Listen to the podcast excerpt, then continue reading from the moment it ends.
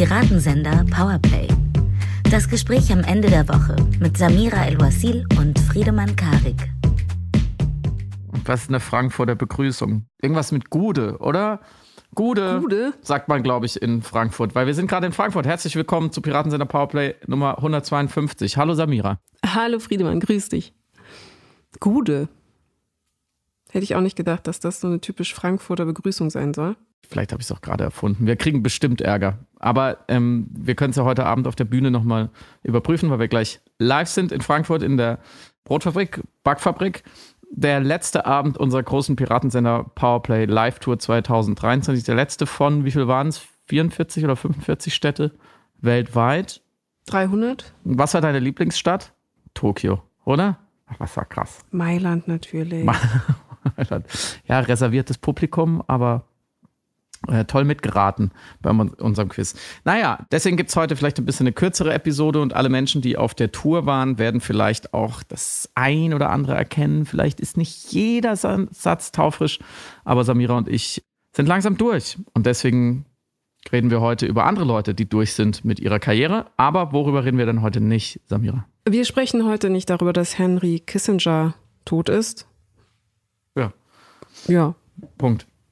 Punkt. Es gibt ein, alles, was dazu zu sagen ist, gibt es in einem tollen Rolling Stone-Artikel, den ich in die Shownotes packe, in dem nämlich steht, was Henry Kissinger alles verbrochen hat. Und mehr wollen wir da auch gar nicht drüber reden. Worüber reden wir denn dann? Wir sprechen tatsächlich, und eigentlich ist es ungewöhnlich, dass wir uns da jetzt ein Fernsehmoment aus dem letzten Wochenende rauspicken, um das sozusagen unsere Rampe sein zu lassen. Aber Thomas Gottschalk hatte ein paar letzte Worte adressiert an die deutsche Gesellschaft vor seinem Abgang in seiner letzten Sendung, nämlich seine Angst davor, nicht mehr das sagen zu können vor der Kamera, was er daheim immer sagen könnte, frei sprechen könnte. Und das wollten wir zum Anlass nehmen, um über die Idee nochmal dieses gecancelt werdens nachdenken zu können. Also was ist das für ein Schreckgespenst, diese Cancel Culture?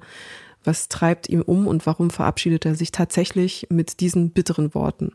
Wir haben ja schon einmal vor langer, langer Zeit mit äh, Giovanni Di Lorenzo eine Diskussion, man könnte fast sagen, ein Streitgespräch über genau diese Frage äh, geführt, äh, anlässlich eines seiner Artikels ähm, und wollen das heute nochmal so wieder aufgreifen, was seitdem geschah. wir wollen natürlich auch über deine und meine tiefsitzende Angst, gecancelt zu werden, sprechen, Samira. Ähm, weil wir sind ja auch immer quasi mit einem Bein schon ähm, in der Annulationskultur, wie du es so schön nennst. Und wir schlagen vielleicht einen kleinen Bogen zum Nahostdiskurs, äh, in dem ja auch zumindest projiziert, vielleicht auch real sehr viele Menschen ja zumindest so eine Angst haben, was falsch zu machen, sagen wir es mal so. Das ist vielleicht auch gar nicht so schlecht an manchen Stellen, aber eben auch die Frage sich immer mehr aufbaut, ähm, ist es ein legitimer Umgang mit gewissen Positionen und vor allem gewissen Personen, ähm, dann Veranstaltungen abzusagen, sie auszuladen so wie es jetzt in einigen wenigen Fällen ähm, passiert ist. Aber fangen wir vorne an, weil ich kenne die Antwort auf die Frage schon. Ich frage dich trotzdem. es ist auch keine loaded question. Ich werde sie nicht aufladen mit Bewertung. Hast du Wetten das geschaut am Wochenende?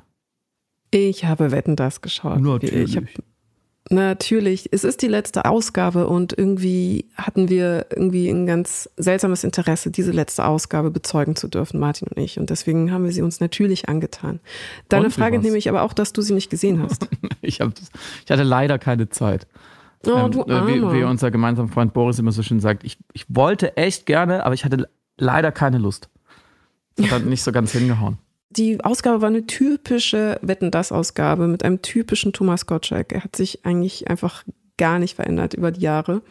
Und das ist, was viele in einer Art nostalgischem Abschiedsschmerz irgendwie ein bisschen zu vermissen scheinen. Ich dachte einfach, ich verstehe schon, warum jetzt diese Sendung irgendwie ihr Ende finden musste.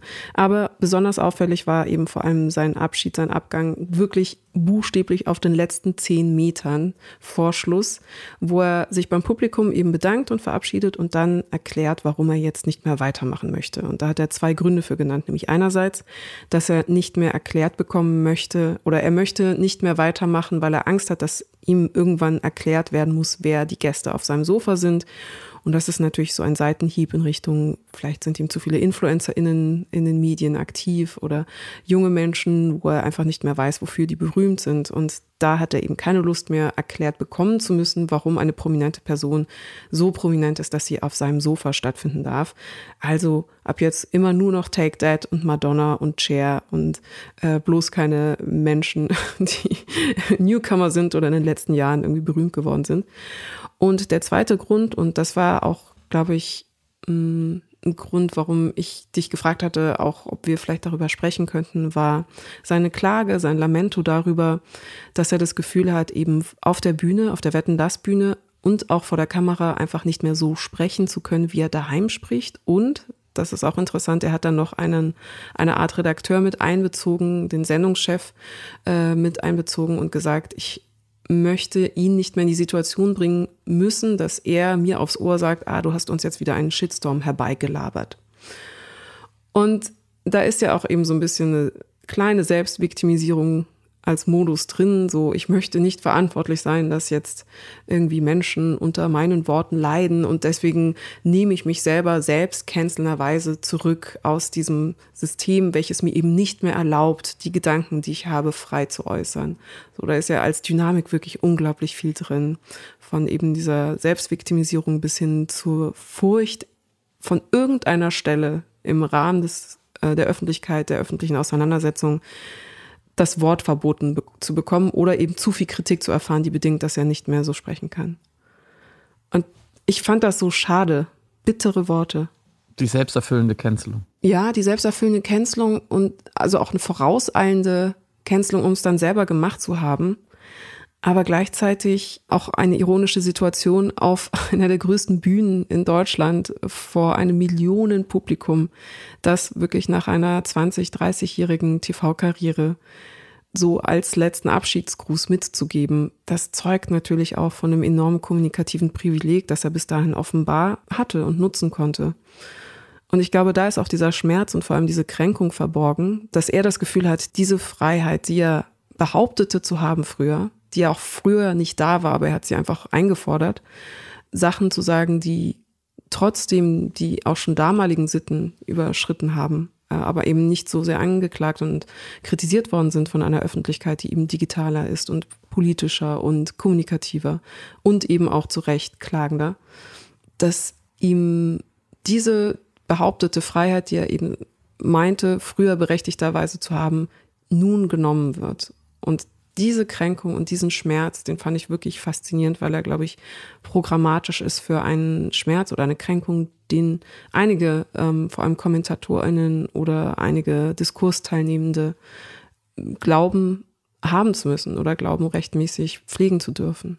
Du hast völlig recht. Es ist ja einerseits ähm, Herrn Thomas Gottschalks völlig gutes Recht, äh, so abzutreten, wie er abtreten möchte. Ich glaube, er hat über 150 Wetten das Sendungen gemacht er hat wirklich jahrzehntelang dieses Format auch mitgeprägt. Er hat irgendwie deutsche Fernsehgeschichte, kann man sagen, geschrieben. Jetzt sagen die einen, ja, das war schon immer irgendwie flach und zotig und Altherrenhumor. Die anderen sagen, ah, wetten das, das letzte Lagerfeuer der Nation. Zu ihm, äh, da als Kind, da hatte man so ein Vertrauen, da hat man sich vom Fernseher versammelt, äh, frisch gebadet mit Erdnussflips äh, in der guten alten Bundesrepublik ähm, und auch später. Und das war so eine Konstante. Und zwar jemand, oder es war eine Sendung und er wichtiger Teil davon, die wirklich alle Generationen, alle Milieus äh, versammeln konnte. Ähm, in einer Zeit der großen Ausdifferenzierung, der großen Vereinzelung, vor allem auch medial.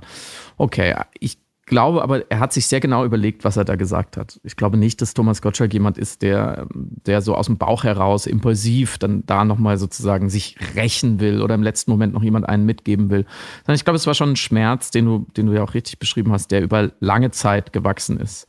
Mm, und der natürlich äh, tatsächlich mich erinnert hat an ein paar andere Aussagen aus den letzten Jahren von Menschen auf einer großen Bühne, die auf die Metaebene gegangen sind, die nicht in, in ihrem Bereich geblieben sind, in, ihrem, in ihren Inhalten, auf ihrem Thema, sondern auf die Metaebene gegangen sind und gesagt haben, es gibt ein Problem mit dieser Bühne. Es gibt ein Problem mit meiner Sprecherinnenposition. Es gibt ein Problem mit der Kritik, die zurückkommt. Ich habe Angst vor. Ähm, und das, ich will jetzt keine zu wirren Brücken schlagen, aber ehrlich gesagt ist ein Thomas Gottschalk, der vor, weiß ich nicht, wie viele Menschen haben es gesehen, 16 Millionen, keine Ahnung, Fernsehzuschauern sagt, ich kann hier nicht mehr so reden, wie ich will. Also ich mhm. habe Angst, diese Bühne zu verlieren.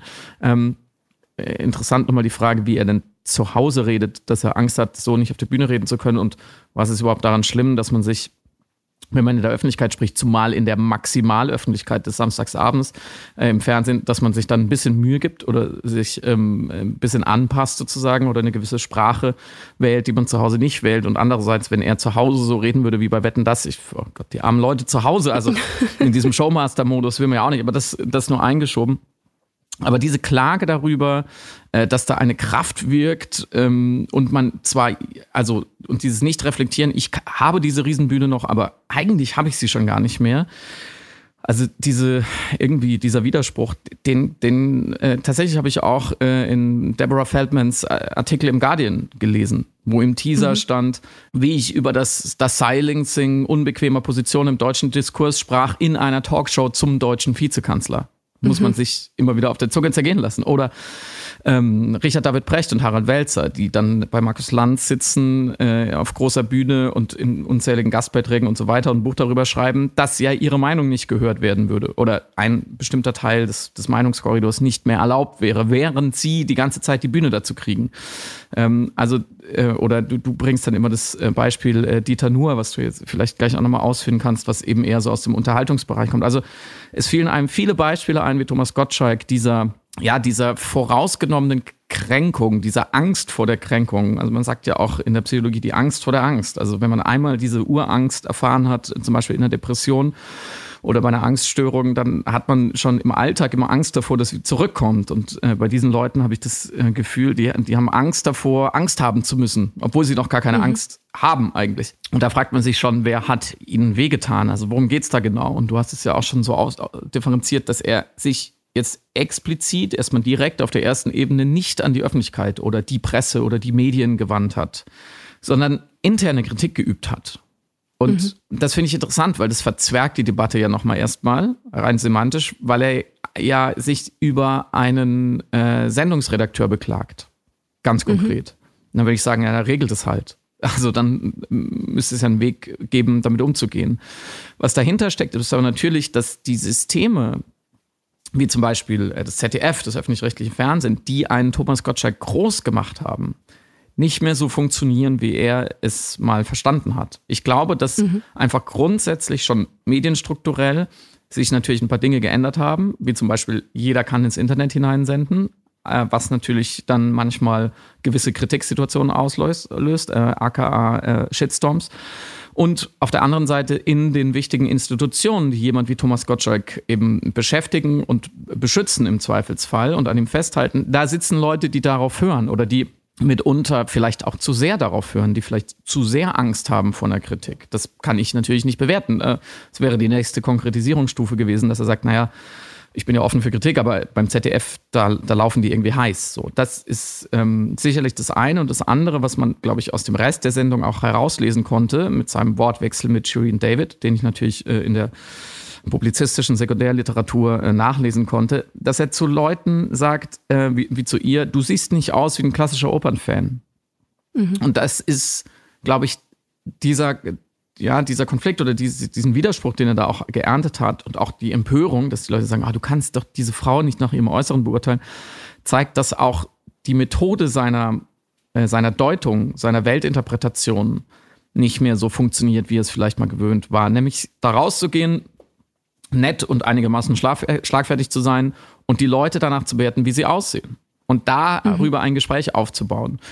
Und wir machen das heute an vielen Stellen anders oder an, an vielen Stellen haben wir berechtigten Grund dafür, das stark zu überdenken und zu sagen, naja, also nach, nach Geschlecht, nach Auftreten, nach Habitus, nach Hautfarbe, äh, nach sexueller äh, Orientierung und so weiter. Nein, so bewerten wir Leute nicht. Und wir müssen sehr stark aufpassen, darüber Rückschlüsse zuzulassen. Und ich versuche das gerade so wertfrei auszudrücken, wie es mir möglich ist, weil wenn du natürlich im Modus A warst und Modus A wurde immer von deinem System gestützt und auf einmal funktioniert beides nicht mehr, du kriegst für Modus A ähm, negativen, negative Rückmeldung und dein System stützt dich dafür nicht mehr, dann hat Thomas Gottschalk vielleicht ähm, viel besser, als es ihm manche zutrauen und sehr genau erkannt, äh, dass das einfach nicht mehr sein Spiel ist.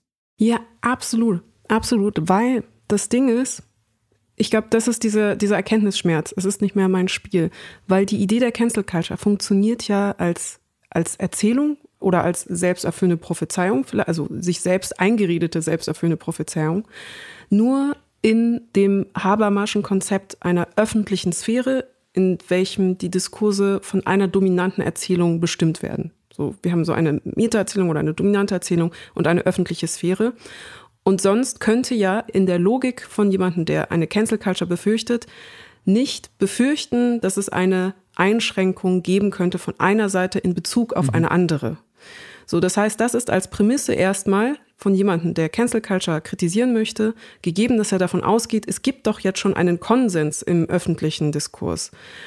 Aber das ist auch der entscheidende Punkt. Das bedeutet auch, mit der Idee der Cancel Culture zu arbeiten, bedingt diese Voraussetzung anzuerkennen und diese diskursive Asymmetrie für gegeben zu halten.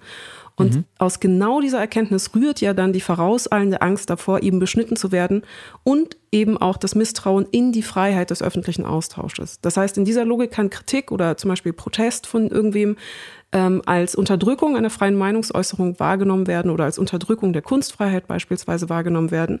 Und gleichsam kann man den eigenen Opferstatus nach wie vor behaupten und aufrechterhalten oder eben behaupteterweise aufrechterhalten.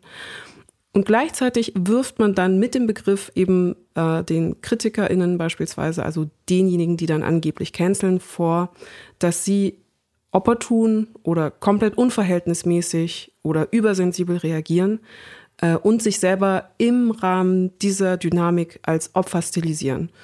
Und ich glaube, diese unterschwellige Alarmiertheit, die im Begriff dann mit drin ist, also Achtung, Achtung, mhm. ähm, wir könnten jetzt attackiert werden, wir könnten jederzeit attackiert werden, ist auch Ausdruck dieser Angst, weil die Vorstellung ist, dass das mit reiner Willkür erfolgt. Also aus mhm. Rache oder aus Selbstjustiz oder eben in reiner Willkür. Das heißt, die Angst, selber irgendwann mal gecancelt werden zu können, ist auch eine, die einerseits die, das Gefühl des vielleicht Ertapptseins äh, überdecken soll und mhm. andererseits die Angst, tatsächlich, die tatsächliche Angst, zu Unrecht beschuldigt zu werden, weil das eben auf vermeintlich willkürlichen Ebenen erfolgt.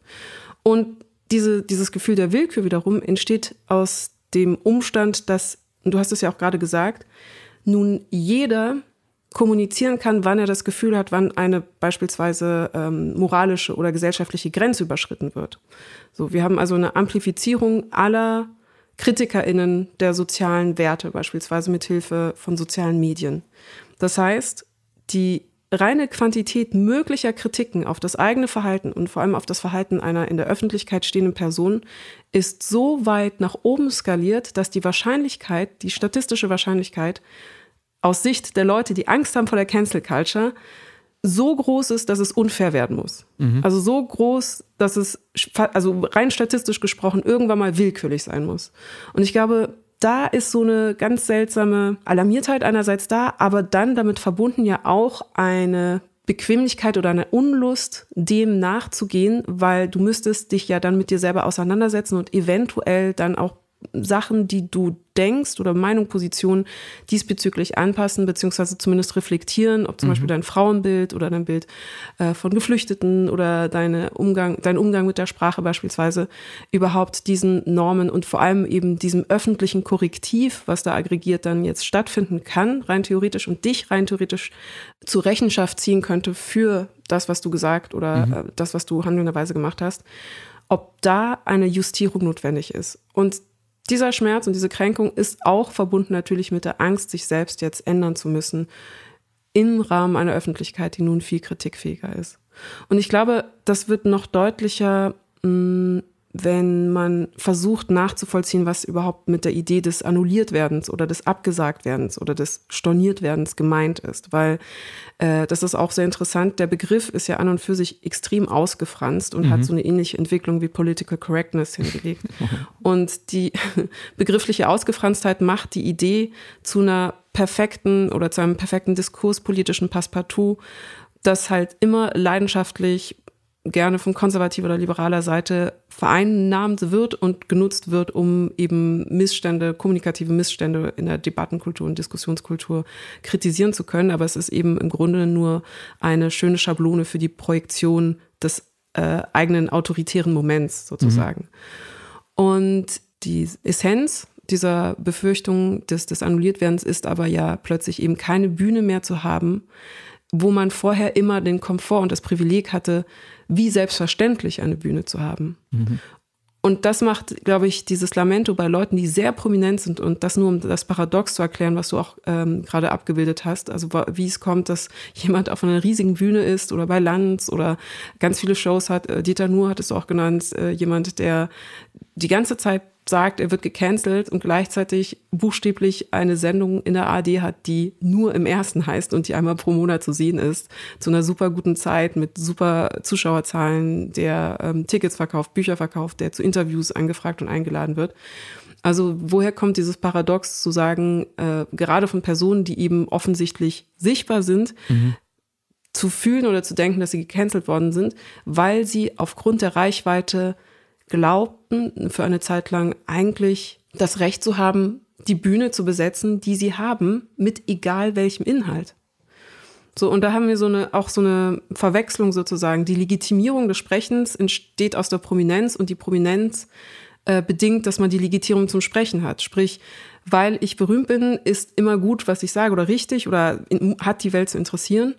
Und weil ich interessante Sachen sage, bin ich berühmt. Und mhm. das ist dieser Denkfehler, der dann mit einhergeht. Und plötzlich kommt dann eben eine anonyme, also aus Perspektive der Cancel Culture KritikerInnen, anonyme Masse an Menschen, die das plötzlich herausfordert. Also einerseits die eigene Sprechlegitimation und andererseits aber auch die Sinnhaftigkeit dessen, was ich sage und fordert also meine Prominenz und meine, mein Recht auf der Bühne zu sein angeblich heraus. Und dann ist diese fast existenzielle Angst, nicht mehr auf dieser Bühne sein zu dürfen, die wie gesagt nicht eintritt, aber die eben befürchtet wird, nachvollziehbar als dieses Gefühl des Abgesagtwerdens. So, aber eine Aufmerksamkeitsökonomie nachvollziehbar, ein großes Problem, der, die plattformt werden oder nicht mehr eingeladen werden, nicht mhm. mehr zu sehen sein, ist tatsächlich eine reale, eine ökonomische, eine existenzielle Angst, die nachvollziehbar ist. Aber eben nicht mit der Realität oder entspricht halt tatsächlich nicht der Wirklichkeit, also auch rein empirisch uns hatte ja in Stuttgart jemand ähm, die Frage gestellt, wisst ihr einen Fall, wo jemand jetzt einfach gecancelt worden ist und er ist gecancelt, cancelt so. Und wir saßen kurz da und waren so kurz am Überlegen und konnten jetzt nicht auf Anhieb irgendwie ein paar Menschen nennen. Mhm. Und vielleicht noch mhm. eine letzte, letzte Fußnote. Das fand ich, finde ich interessant als Argument. Das hatte Dieter nur in einem Gespräch mit Sarah Busetti angeführt ähm, beim RBB, wo sie genau über Cancel Culture gesprochen hatten und erklärte, dass der Umstand, dass es nicht geklappt hat, dass er gecancelt wurde, nicht bedeutet, dass es sie nicht gibt. Und dass er nicht trotzdem ein Opfer der Cancel Culture ist. Und ich finde das, also ich, diese sozusagen Cancel-Präventionsparadox finde ich super interessant irgendwie nachzuspüren. Also äh, er glaubt, es gibt diese Kultur. Er ist noch nicht vollends Opfer davon geworden, aber er ist Opfer davon. Und ja, da, da bin ich doch so ein bisschen ratlos, was die Empirie angeht. Schrödingers äh, Cancel Culture. Sie ist, auf, mm. sie ist da und man muss unheimlich aufpassen, weil sie nicht da ist. Ja. Sie kann beides sein. Ich hätte dich jetzt auch gerade nochmal gefragt, weil das war ja auch so ein bisschen Gegenstand unseres Dissens mit Giovanni Di Lorenzo, der einen großen äh, Artikel geschrieben hat in der Zeit, einen Leitartikel eben zum Thema Cancel Culture und der sehr viele Beispiele aus dem US-amerikanischen Diskurs aufgeführt hat, die man auch mhm. jeweils einzeln diskutieren kann, angreifen kann und so weiter. Ähm, ist ja völlig in Ordnung, aber eben aus dem aus Deutschland kam da sehr wenig und das war ja auch so ein bisschen unser Einfallswinkel zu sagen, naja, an den, im, in den USA ist einfach zum Beispiel auch schon der Rassismusdiskurs ganz woanders, ja, und mhm. die haben dafür auch eine andere Vorstellung von Meinungsfreiheit. Die haben aber auch an den Colleges und Universities wirklich ganz andere ja, Kulturkämpfer als wir hier. Also da muss man schon differenzieren. Und äh, unsere Haltung war ja auch so ein bisschen, äh, gut, wir können jetzt darüber schauen, aber bei uns existiert rein empirisch, real diese Cancel Culture nicht. Es gibt vielleicht einzelne Fälle, die jeweils sehr genau angeschaut werden müssen und ähm, wo man, ich werfe jetzt mal einen Namen rein, äh, Luke Mockridge, der Comedian, der aufgrund von übergriffigem Verhalten gegenüber Frauen eben sehr viel Kritik bekommen hat äh, und sich dann auch eine Weile zurückgezogen hat, der kommt zurück. Also in allen Fällen, in, in den allermeisten Fällen ist es, wenn es denn ein Canceling überhaupt war, wenn man es überhaupt so nennen will, ist es nur temporär. Ähm, und deswegen fällt auch Dieter Nuhr dann eben niemand ein. Also sonst könnte man ja zehn Beispiele bringen. Ähm, mhm. Und die Fälle, wo tatsächlich Menschen aufgrund einer orchestrierten Kampagne, so, das wäre so meine Definition auch irgendwie, damit es wirklich ein Cancel ist. Eine orchestrierte Kampagne, die dazu führt, dass jemand die Unterstützung einer Institution, eines Arbeitgebers oder wie auch immer äh, verliert. Das, was Thomas Gottschalk quasi an die Wand malt, was ihm aber noch nicht passiert ist, er ist ihm quasi zuvor gekommen. Das sehen wir sehr, sehr selten. Und wenn, dann nicht so von links progressiv gesteuert, wie es eben Menschen, die sich über Cancel Culture echauffieren, gerne zumindest andeuten, wenn nicht explizit sagen. Also die linke Cancel Culture, die sozusagen eine konservative Stimme nach der anderen rasiert, die existiert nicht. Also da würde ich mich freuen, wenn jemand anderer Meinung ist, dann schickt uns eine E-Mail an liebe.piratencenterpowerplay.com mit Beispielen.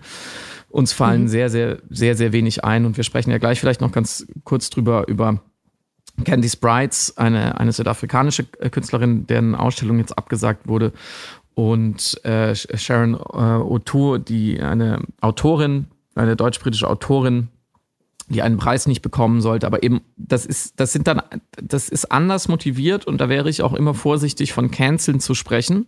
Weil man natürlich sagen kann, okay, da wird was abgesagt, da wird jemand ausgeladen, aber die sozusagen die, die Grenze, was noch äh, legitime Kritik ist, vielleicht auch harte Kritik, äh, kollektive Kritik, vielleicht auch ein Shitstorm und daraufhin die Entscheidung einer Institution, sich dazu zu verhalten, mit mehr oder weniger guten Gründen und eine, eine Cancel-Kultur, also ein sowas wie, wie gesagt, orchestrierte Kampagnen, das, was man dann Hetzjagd nennt, also sozusagen die, die strukturelle ähm, Reproduktion von Attacken auf berühmte Leute, um sie mundtot zu machen, wie es dann immer so schön heißt, das sind ja verschiedene Paar Schuhe. Und ähm, da muss man ja dann doch immer wieder äh, differenzieren. Thomas Gottschalk hat jetzt nicht gesagt, ich, ich werde vielleicht gecancelt, deswegen muss man ihn da sozusagen aus der Schusslinie nehmen. Aber generell ist ja schon dieser Begriff, wie du es gesagt hast, wie politische Korrektheit längst zu so einem Du hast es Passepartout genannt. Ich würde sagen, er ist museal geworden. Alle bestaunen mhm. ihn. Er ist irgendwie in so einer Vitrine, aber da draußen in der Realität, da, da tut er eigentlich gar nicht so viel. Ähm, gleichwohl ich natürlich immer an der Stelle auch einmal sozusagen dafür werben würde, auch schon nicht greifbare, also kognitive Effekte von gewissen Diskurssystemen ähm, schon auch ernst zu nehmen Mhm. Ich vergleiche es jetzt mal ganz kurz mit dem sogenannten Chilling-Effekt, was man aus der Forschung über Überwachung kennt, dass wenn Leute wissen oder zu wissen glauben oder annehmen müssen, dass sie überwacht werden, vielleicht auch heimlich, dass sie dann ähm, ihre Meinung weniger stark äußern und versuchen, ihre Meinung anzupassen an das, was sie denken, was sozialpolitisch erwünscht ist von den Überwachern. Und dieser Effekt ist immer wieder nachgewiesen worden, weswegen ja auch Überwachung in Demokratien sehr, sehr schlecht ist, weil die Leute sollen einfach frei ihre Meinung bilden und sagen können. Also es gibt diese Effekte. Es gibt diesen, dieses Momentum äh, eines Thomas Gottschalk, eines Dieter Nuers, dass dann die sogenannte Schere im Kopf, eine, Zensur, eine innere Zensur passiert. Nur, da müsste man ja auch wieder wirklich im Einzelfall ganz genau und präzise beurteilen, ist es jetzt eine, eine völlig fruchtbare, produktive äh, Folge von Reflexion und von, auch von mhm. Kritik. So, ich würde immer sagen, ich ich, ich maße mir an, öffentlich zu sprechen, ob jetzt in diesem Podcast oder auf Bühnen oder sonst wie in Interviews. Ja, natürlich will ich, dass mir Leute sagen, wie sie das empfinden. Und wenn sie finden, ich habe etwas grob falsch gemacht habe, dann will ich, dann will ich diese Rückmeldung. Wie soll ich denn sonst dazulernen? Also, wie soll denn mein öffentliches Sprechen sich sonst legitimieren und ähm, sozusagen auch solidarisieren ähm, zur richtigen Seite und äh, robuster werden. Ich möchte ja in fünf oder zehn Jahren äh, nicht das Gleiche sagen wie heute. Das ist für mich nicht der Sinn von öffentlichem Sprechen. Ähm, mhm. der, der, der Dialog muss immer auch diesen Rückkanal offen halten, auch gerade wenn er Kritik ausübt. Und wenn ich Friedemann jetzt in der nächsten Woche anders spreche über dieses Thema als diese Woche, weil mir drei HörerInnen jetzt schlaue Mails geschrieben haben mit Cancel Culture Beispielen, dann ist das ja was Gutes. So mhm. entwickelt sich Diskursgesellschaft und, und der Mensch an sich weiter. Ich würde es fast als Evolution äh, bezeichnen. Ja? So, das Überleben desjenigen, der sich sozusagen an Gegebenheiten ein Stück weit besser anpasst, nicht unkritisch, nicht wie das Fähnchen im Wind, sondern der sich Argumente eingehen lässt. Und wenn das dann sozusagen als schon auch als Cancel Culture gelten könnte oder vorweggenommene Cancel Culture gilt, dass ein Dieter nur nun mal vielleicht dann zu Hause sitzt und mal darüber nachdenkt, morgen einen Gag zu machen, der Menschen äh, sehr stark verletzen könnte und dann entscheidet er sich, den nicht zu machen, dann ist das erstens mal ganz allein seine künstlerische Entscheidung und zweitens mal Folge eines gesellschaftlichen Aushandlungsprozesses, der immer die ganze Zeit wirkt. Das ist ein bisschen parallel dazu, sich über ein neues Verbot aufzuregen, aber nicht darüber zu sprechen, dass die Welt nur mit Verboten funktioniert, dass jedes mhm. Auto nur fährt, weil es von 4000 Verboten zusammengehalten wird und dass ich keine zehn Minuten im Straßenverkehr überleben würde, wenn sich nicht alle ständig an ein riesiges Set von Verboten halten würden, dass man gar kein Auto fahren dürf dürfte, wenn man nicht nachweisen könnte, dass man all diese Verbote kennt, die wir uns gegeben haben, damit nicht viele Leute sterben. Und so funktioniert auch öffentliches Sprechen. Ähm, und das ähm, kann man sich dann in diesen Fällen vielleicht bewusst machen und ähm, vielleicht auch froh darüber sein, dass eben die meisten Menschen in der Öffentlichkeit nicht so sprechen, wie sie zu Hause sprechen. Ich würde dir auch, was der Chilling-Effekt angeht, da gerne mitgehen weil ich glaube, mit der Formulierung wird versucht, ein Phänomen der Gegenwart atmosphärisch einzufangen. Äh, nur ist der Begriff nicht passend und ich erkläre auch gleich warum, aber nur zu diesem Phänomen der Gegenwart ist schon die Überlegung da, dass irgendwie netzwerkdynamische Effekte einer, einer sich digitalisierenden, ausdifferenzierenden Gesellschaft, die genauer kommunizieren kann, wann sie das Gefühl hat, eine eigene Grenze ist überschritten, erlaubt, Gesagtes und Getanes im öffentlichen Diskurs einfacher zu überprüfen. Und diese Überprüfung erfolgt mehr oder weniger dauerhaft. Also wir haben eine gegenseitige Dauerwahrnehmbarkeit von dem, was gesendet wird und dem, was dann äh, in Echtzeit überprüft wird von diesem Gesendeten. So, und was in Netzwerken tatsächlich ja passiert, ist eine Bewertung des Gesagten und Getanen. Und diese Bewertung wird äh, monetarisiert oder ökonomisch auch gefordert durch soziale Netzwerke. Das heißt, wir haben eine ökonomisch organisierte Bewertungskultur, die incentiviert, wenn du auf die Fehler anderer Leute hinweist. Das mhm. nur um zu sagen, es ist ein Faktor, dass Menschen insgesamt ähm, zum Beispiel sprachsensibler oder politisierter auf die Aussagen anderer eingehen und nun auch Stimmen, Bühnen und Mittel und Werkzeuge haben, äh, diese Kritik zu äußern. Es ist an der anderen Seite aber auch ein Faktor, dass das Bewerten und das Kritisieren und das auf Fehler aufmerksam machen oder Fehler suchen bei Personen auch ähm, digital und ökonomisch gefördert wird, algorithmisch incentiviert wird. Mhm. Und das kann auch in Kombination zu einer, zu einer ähm, Dynamik führen, auf jeden Fall, zu so, eben so einer Netzwerkdynamik, die äh, sich ungut anfühlt, die auch manchmal furchteinflößend sein kann, auch in dieser nicht nachvollziehbaren, du hast nämlich gerade auch gesagt, das ist eben nicht orchestriert. Und genau das ist der Punkt. Man hat dann keine Kampagne oder keinen äh, Wortführer, der da irgendwie diese Kritik anleitet, sondern es ist einfach in der Geballtheit, noch dazu eben algorithmisch unterstützt, plötzlich eine große Call-out-Situation da oder eine, man macht jemanden auf etwas, das er falsch gemacht hat, aufmerksam. Das Ding ist, meistens beschweren sich eben vor allem Leute, die am weichsten fallen, wenn sie Kritik erfahren. Und da wird dann eben diese seltsame Ambivalenz sichtbar, wo wir uns dann auch irgendwie drüber wundern. Also gerade Leute, die gut, wie du es auch gerade beschrieben hast, gut damit klarkommen sollten, Kritik zu erfahren, selbst wenn diese Kritik irgendwie digital sozusagen gepusht, gefördert oder irgendwie in eine andere Form hyperbolisch gemacht worden ist, ähm, müssten diejenigen am souveränsten und am entspanntesten, am gelassen, gelassensten damit umgehen können, die am privilegiertesten sind, weil sie eh eine Reichweite haben oder weil sie eh schon eine Karriere haben, weil sie eh schon gesettelt sind. Und sie reagieren mitunter eben am äh, schreckhaftesten sozusagen, was das angeht. Und zu der Geschichte von dem Begriff an und für sich, also ich glaube, Cancel mhm. Culture hat sich auch nur durchgesetzt als Ausdruck wegen der Alliteration, also wegen dieser CC-Kakophonie, um ehrlich zu sein es jeder wirklich ein bisschen anders benutzt. Also manche sagen, es ist eben Boykottaufruf, manche sagen, es ist ein Hashtag, manche halten MeToo für ein Produkt von Cancel Culture, manche sagen einfach, jemanden nur zu kritisieren ist schon Canceling und andere sagen, es ist erst Canceling, wenn jemand deplattformt wurde. Also Trump ist dann zum Beispiel auf mhm. Twitter gecancelt worden. So. Und da merken wir schon, man kann das komplett unterschiedlich bewerten und definieren. Und der Begriff an und für sich ist, ich muss dazu jetzt in die 90er Jahre zurück, in einen Film mit Wesley Snipes mit dem Titel New Jack City. Kurze szenische Einordnung. Wir sind im New York der späten 80er Jahre. Wir haben eine Vorbereitung zu einer Hochzeit. Es tragen alle weiß und die Blumenmädchen tragen rosa. Und plötzlich holt auf dieser Hochzeit einer der Kellner ein Maschinengewehr raus und schießt wild um sich. Er will vor allem die Ausrichter dieser Feier erwischen, nämlich den Drogenbaron und den Gangchef der Cash Money Brothers, Nino Brown. Nino Brown, das ist der Hauptdarsteller, äh, der Protagonist, um, gespielt von Wesley Snipes. Und dieser überlebt den Anschlag seines gegnerischen, ähm, seines Antagonisten, nämlich des gegnerischen Mafia-Bosses Don Ameteo, nur knapp. Äh, auch weil er, also Wesley Snipes auch ein Blumenmädchen als lebendes Schutzschild benutzt hat.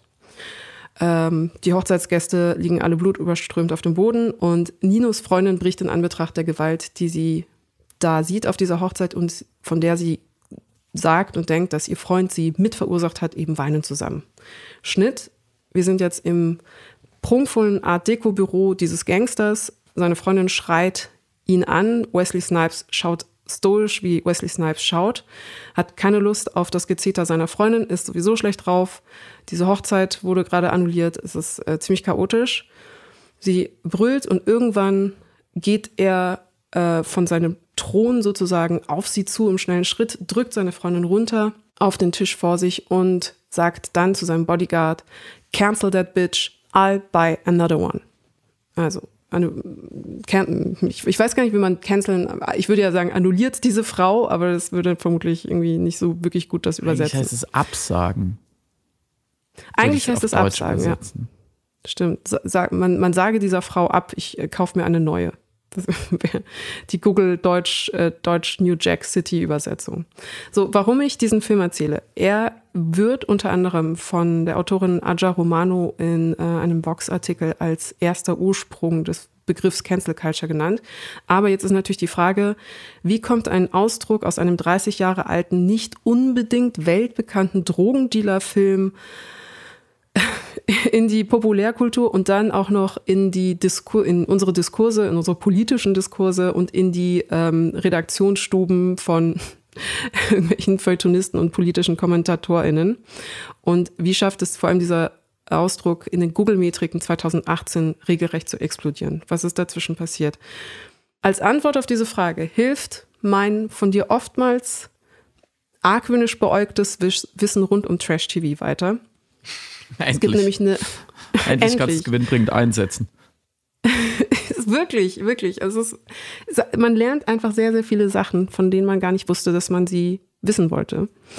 Ähm, es gibt diese Reality-Trash-Show namens Love and Hip Hop und verschiedene Städte. der, der Titel ist schon so gut wie Snakes on a Plane oder äh, was, was ist Cowboys versus Sharks. Love and Hip Hop ist, ist im Grunde genau das. Also Love and Hip Hop ist wie Love Island, nur ohne Insel und ohne Bikinis und alles, was Insel ist, ist halt Hip Hop Musik. Und da daten sich einfach Rapper mit ähm, anderen Rapperinnen oder Tänzerinnen oder Personen aus dem äh, Rap- und Hip Hop Bereich, suchen, suchen sich, verlieben sich hoffentlich. Und es gibt eine Ausgabe von dieser Show Love and Hip Hop aus dem Jahre 2014 und der Rapper Cisco Rosado trifft sich dort mit seinem Love Interest Diamond Strawberry.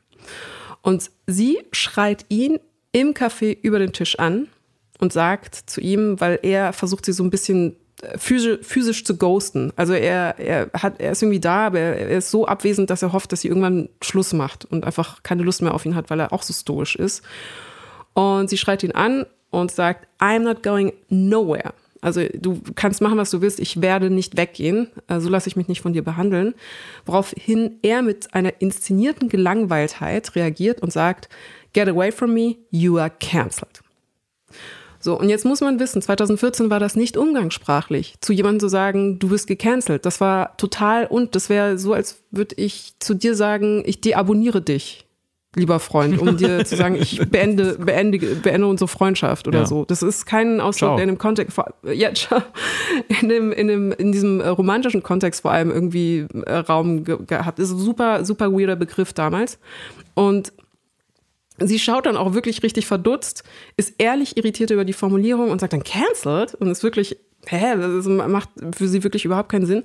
Und später wird dann dieser Rapper in der äh, dieser Reality-TV-typischen O-Ton-Box sagen und das nicht ohne den schelmischen kleinen Jungstolz eines Nacherzählenden ähm, erklären, dass er sehr stolz ist, diesen Begriff verwenden zu können. O-Ton, ich hatte just die Nacht vor unserem Treffen den Film New Jack City gesehen und daher kam dieser ganze Cancel-Shit. Schnitt. Von dort aus merken wir plötzlich, dass auf Twitter dieser Begriff Verwendung findet. Ab Mitte der 2010er Jahre merken wir, dass eine afroamerikanische Community auf Twitter vermehrt diese Formulierung jemanden canceln verwendet und äh, den Begriff insgesamt erweitert. Also es geht nicht nur darum, dass man jetzt jemanden ab, äh, abserviert, sagt man ja im Deutschen mhm. gerne, mhm. Ähm, und einfach los wird, sondern es geht darum, dass man kritisiert, wenn jemand eine grenzüberschreitende soziale Handlung ähm, getätigt hat und diese dann öffentlich eben verurteilt werden soll. Aber es geht nicht um die ganz großen Sachen, sondern eher so, jemand hat sich halt ungehobelt verhalten oder sowas. Und es gehörte vor allem ist ein gutes Wort. Abserviert, ja. Vielleicht sollten wir ja, es Abservierungskultur nennen. Mhm. Abserviert. Und Ab, ist eigentlich genau wirklich dasselbe Bild. Der Abservice. Der Abservice. Und äh, dazu halt muss man auch sagen, es ist so Teil des Jargons äh, so einer verkürzten Online-Kommunikation gewesen. Also so wie asking for a friend oder that feel when oder so. Also so ein Pattern, was man auf Twitter benutzt als Redewendung, wo sofort die Leute wissen, was gemeint ist. Aber es ist auch so ein bisschen ironisiert gemeint. Das ist nicht so wirklich die große gesellschaftspolitische Ermahnung. Und dann kam das Ganze aber zusammen auf den Campus amerikanischer Universitäten mit äh, der Begrifflichkeit der Call-out-Culture, also also das öffentliche Kritisieren im Grunde genommen, wo eben verhandelt wird, dass öffentlich mehr verurteilt werden muss und sollte, wenn es eben Grenzüberschreitungen gibt. So, diese ganze, dieses ganze Konglomerat an äh, Dynamiken, Bewegungen, Sprachnutzungen ähm, lässt sich glaube ich, am deutlichsten dann synthetisieren in die Nutzung von dem Begriff Cancel Culture im Kontext der MeToo-Bewegung, äh, wo gesagt worden ist, es ist ein scharfes Instrument der MeToo-Bewegung, da Frauen, die bisher eben keine oder nur stumpfe Mittel hatten, Personen der Öffentlichkeit für sexuelle Übergriffe juristisch zur Rechenschaft zu ziehen, nun plötzlich eine Ermächtigungsform ähm, gegeben hat. Und das wurde dann gerne eben zusammengefasst mit dem Begriff der Cancel Culture, aber da nicht mal negativ konnotiert, sondern eher als ein soziales Mittel der Notwehr, in Anführungszeichen, um eben AktivistInnen zu erlauben, jemanden aufzufordern, Konsequenzen für seine Handlungen und Worte ähm, erfahren zu können und zu dürfen. So, und da sind wir dann in einem Bereich, wo es dann auch in den Boykott ging oder ins Deplatform oder wo gesagt wurde, gebt dem keine Sendung mehr, Harvey Weinstein nicht mehr in äh, Produktionen involvieren. Und da kam dann aber eben auch die Angst auf, als dann zum Beispiel ähm, was war, wer war das, glaube ich, ein Schauspieler aus Oceans äh, 8 rausgeschnitten werden sollte, der mit Harvey Weinstein befreundet war wo dann die Befürchtung war, jetzt geht's an die Kunstfreiheit, jetzt werden Sachen eben gecancelt und annulliert. Und dann kam ab 2020 dieser Begriff endgültig im deutschen Diskurs an, als äh, die Kabarettistin Lisa Eckert eben von einem Event ausgeladen wurde, weil die Veranstalter, wie sie dann später schriftlich erklärten, aus Angst vor der Cancel Culture befürchteten, ihr Auftritt könnte möglicherweise von militanten Linken in Anführungszeichen gesprengt werden, ohne dass es dafür konkrete Hinweise gab. Das muss man auch festhalten. Aber die Mehr war in der Welt mhm. raus. Mhm. Lisa Eckert wurde gecancelt von irgendwelchen unbekannten, herbeimimaginierten, militanten, möglichen Linken. So, und dann war das einfach ein Kampfbegriff ab dann. Dann war es wirklich die Angst vor der autoritären Vereinnahmung durch irgendwelche Progressiven oder Linke oder sogenannte Woke, ähm, die eben die Meinungsäußerungsfreiheit einschränken wollen oder gar die Kunstfreiheit einschränken wollen. Und dann hatten wir ab dann eben diese bizarre Hochjazzung dieses Begriffs. Hast du Angst, gecancelt zu werden eigentlich? Nee, ich habe nicht Angst, gecancelt zu werden, nicht weil ich perfekt bin und glaube, dass ich alles, äh, dass ich immer nur gute und richtige Sachen sage, sondern weil ich mit Hinweisen auf Fehlern okay umgehen kann, glaube ich. Und das meine ich gar nicht arrogant oder jetzt irgendwie überheblich, sondern ein konkretes Beispiel ist der Fall Gil Ofarim, wo ich per Kolumne äh, meine Solidarität mit ihm ausgesprochen habe. Ich habe das Video geteilt. Ich habe gesagt, es ist ein Unding, dass äh, in Deutschland eine Situation eintritt, in welcher ein jüdischer Mann einchecken möchte und er nicht einchecken darf aufgrund äh, seines sichtbaren Davidsterns. Ich finde das schrecklich. Ich verurteile das. Ich kritisiere das. Und wir müssen über unseren Antisemitismus in einer deutschen Gesellschaft nachdenken, reflektieren und ihn noch vehementer und entschlossener bekämpfen. Das war so meine Aussage, mein Fazit im Rahmen dieser Kolumne. Und dann, nachdem verschiedene, ähm, ich auch Zugriff hatte sozusagen auf Informationen, äh, verschiedene Gutachten also es gab ja einerseits eben die äh, rechtliche Auseinandersetzung damit, aber es gab ja auch eine journalistische Auseinandersetzung damit. Und verschiedene Medien haben jeweils für sich auch eben Zugriff auf alle Informationen, das Überwachungsmaterial, die Zeugenaussagen und so weiter gehabt im Zuge ihrer Recherche. Musste ich dann revidieren, zu sagen, dass der Hotelmitarbeiter sich hier falsch verhalten hat, weil das eine äh, Falschunterstellung war. Mhm. Und für die habe ich mich entschuldigt, öffentlich, im, auch im Rahmen einer Kolumne. Und ich glaube, da war so ein Moment, wo ich gemerkt habe, nach dieser Entschuldigung, was Menschen meinen, wenn sie sagen, ich habe Angst, gecancelt zu werden. Nicht, weil ich jetzt dachte, ich werde gecancelt, aber das war ein Tag, wo ich dann einen Shitstorm hatte, privat, also in meinen, also ich meine in meinen privaten Kanälen und gleichzeitig an die Spiegelredaktion sehr viele Abo-Kündigungen kamen tatsächlich, weil Leute mhm. gesagt haben, ja, sie haben äh, den Hotelmitarbeiter vorverurteilt und sie haben ihre publizistische Macht ausgenutzt, um eine Desinformation zu verbreiten. Und jetzt entschuldigen sie sich und glauben, damit ist irgendwie alles getan und deswegen ähm, verurteile ich sie, kritisiere ich sie und deswegen kündige ich das Abo. Und das in einer geballten Menge, da denkt man so, uiuiui, äh, ist natürlich jetzt nicht so geil für die Person, äh, bei der man äh, frei irgendwie tätig ist. Äh, und gleichzeitig habe ich aber die ganze Zeit das Gefühl gehabt, naja, also was, was ist jetzt das Schlimmste, was passieren kann? Also was ist das Schlimmste, mhm. was passiert? Also das Aller, was ja hätte passieren können, wäre, dass Spiegel sagt, naja, jetzt äh, beauftragen wir dich nicht mehr für Texte. Und das wäre total blöd gewesen, das stimmt. Und es wäre auch ein, auch ein existenzieller Aspekt gewesen, das stimmt auch. Aber ich, also ich, ich habe das Gefühl, dass ich da mh, vielleicht auch in einer sehr komfortablen und privilegierten Pers äh, Position bin, das aushalten zu können, rein theoretisch. Was nicht heißt, dass ich das möchte, ne? falls jemand vom Spiegel zuhört. Bitte. Tut es äh, nicht. Bleibt mir noch gewogen. Serviert sie nicht ab. Aber deswegen, ich, meine, meine Furcht davor, nicht mehr stattfinden zu dürfen, was ich auch nicht glaube, was ja eintreten würde, aber selbst wenn ich das zu Ende denken würde, selbst wenn ich wirklich überzeugt davon wäre, dass ich nicht mehr irgendwo auftreten dürfte, ist nicht so groß, um ehrlich zu sein. Dann ist das so. Also dann bin ich halt nicht mehr jetzt, dann, ich habe ja immer noch dich und den Podcast. Ja, ich wollte gerade sagen, ich werde dich niemals ja. canceln, außer du redest nur noch über Trash-TV. Bitte servier, servier mich Seltsame Sendung, dann, dann serviere ich dich ab.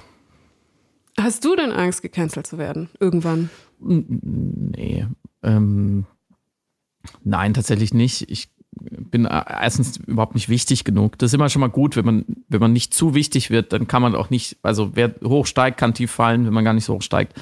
Das ist immer schon mal eine gute Strategie. Ähm, und ich tatsächlich, ich sehe es so ähnlich wie du. Ich habe das vorhin total ernst gemeint. Ich weiß, es klingt anmaßend und streberhaft, aber ähm, ich mache das alles äh, natürlich auch, um reich und berühmt zu werden äh, und um es mit dir zu machen, aber ich mache das wirklich auch, um dazu zu lernen. Und ähm, mein Welt- und Menschenbild besteht darin, dass Menschen nun mal sehr äh, fehlerhafte Wesen sind und dass wir so lernen. Also fail better. Mhm. Äh, anders geht's halt nicht nach vorne. Wir scheitern uns so immer irgendwie die Treppe hoch.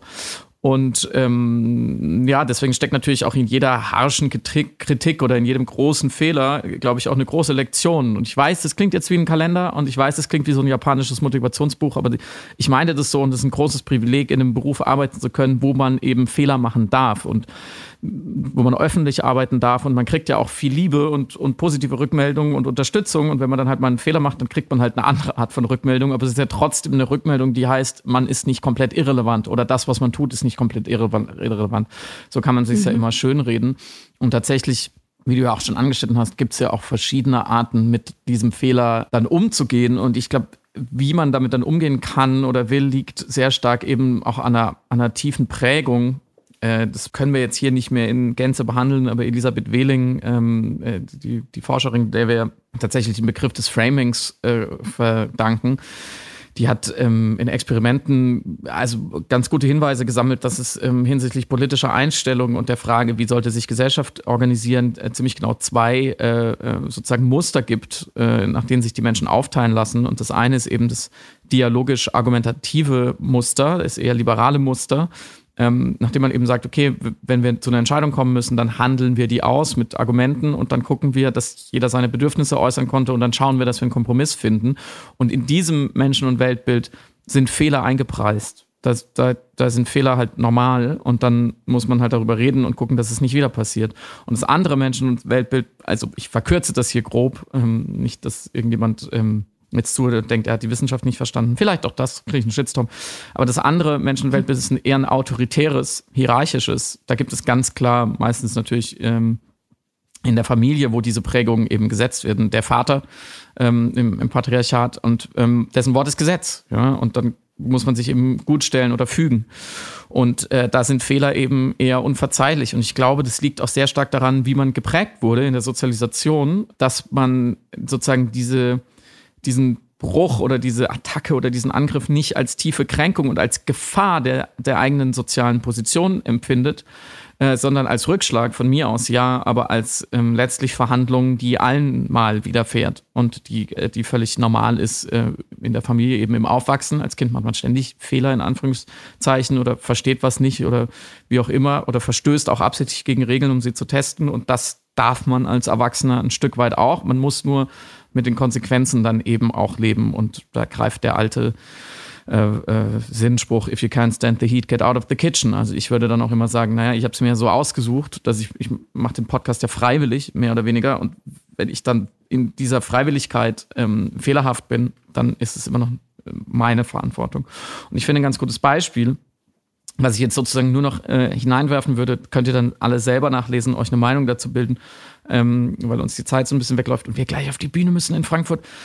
Gutes Beispiel finde ich für einen sehr produktiven, reifen Umgang mit äh, Kritik und einem, einem möglichen Canceling hat äh, die Schriftstellerin Sharon Dodur Otu ähm, geliefert. Die sollte nämlich äh, von der Stadt Bochum äh, den Peter-Weiß-Preis bekommen und daraufhin wurde aufgedeckt sozusagen, dass sie äh, als Autorin 2015 einen offenen Brief unterschrieben hatte äh, des britischen äh, BDS-Ablegers Artists for Palestine. Also BDS steht ja für Boycott, Divestment, Sanctions. Das ist eine Organisation, die sich dafür einsetzt, weltweit Israel durch Boykotte und Sanktionen dazu zu bewegen, seine Siedlungspolitik im Westjordanland, die mit guten Gründen völkerrechtswidrig genannt wird, ähm, zu beenden. Also da soll Druck aufgebaut werden um eben äh, die israelische Regierung äh, zum Einlenken zu zwingen. Und der Bundestag hat diese Organisation, also BDS, im Jahr 2019 als antisemitisch verurteilt. Und wie gesagt, wir befinden uns auf den letzten Metern dieses Podcasts. Wir werden darüber irgendwann nochmal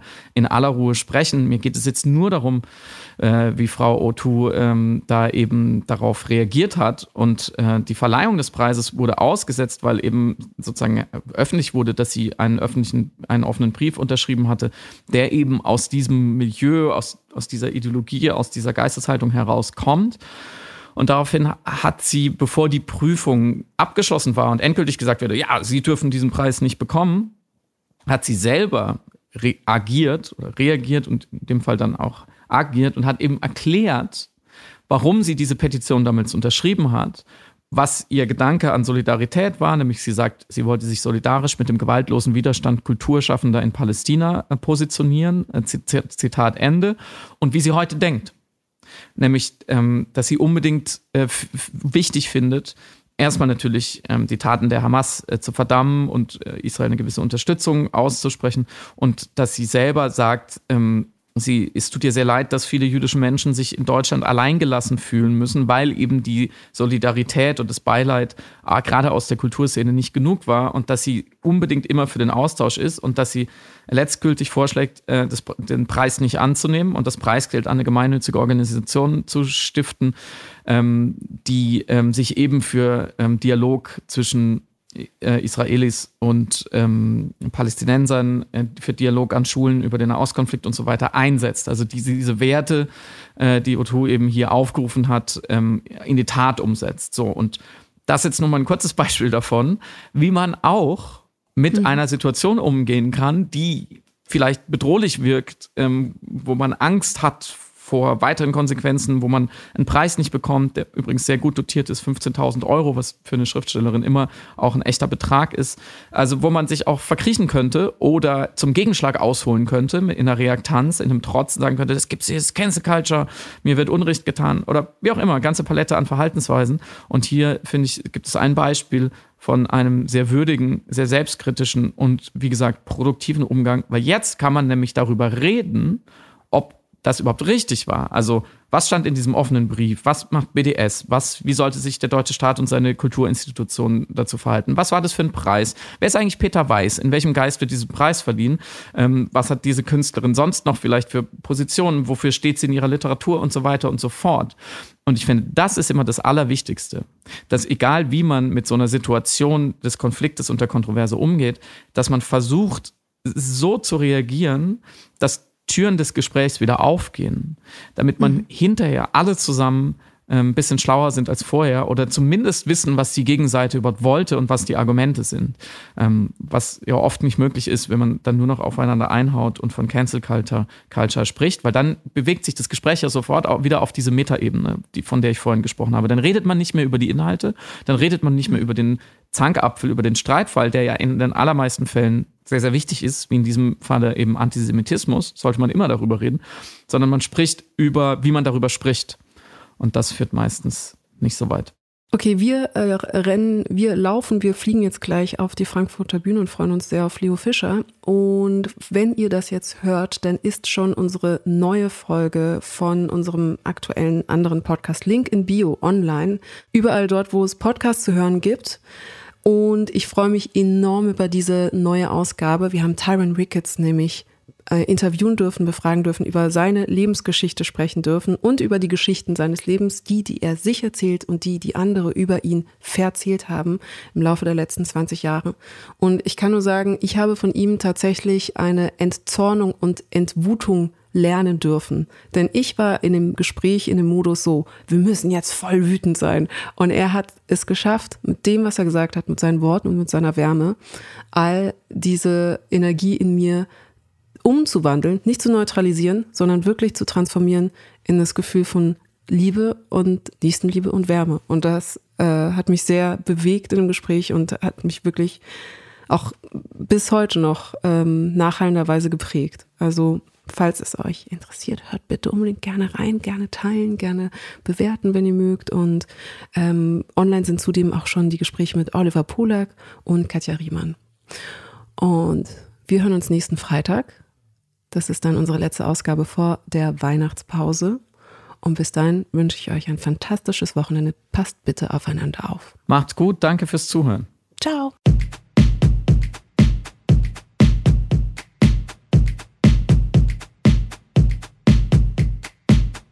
Du hörst Piratensender Powerplay. Das Gespräch am Ende der Woche mit Samira El-Wasil und Friedemann Karik. Piratensender Powerplay ist eine Produktion von Stereotype Media in Kooperation mit Yam Yam, der unsichtbaren Tupperbox für den diskreten Foodie. Du möchtest Yam Yam zwei Wochen lang kostenlos testen? Abonniere diesen Podcast überall und gewinne gutes Korma. Bon Appetit!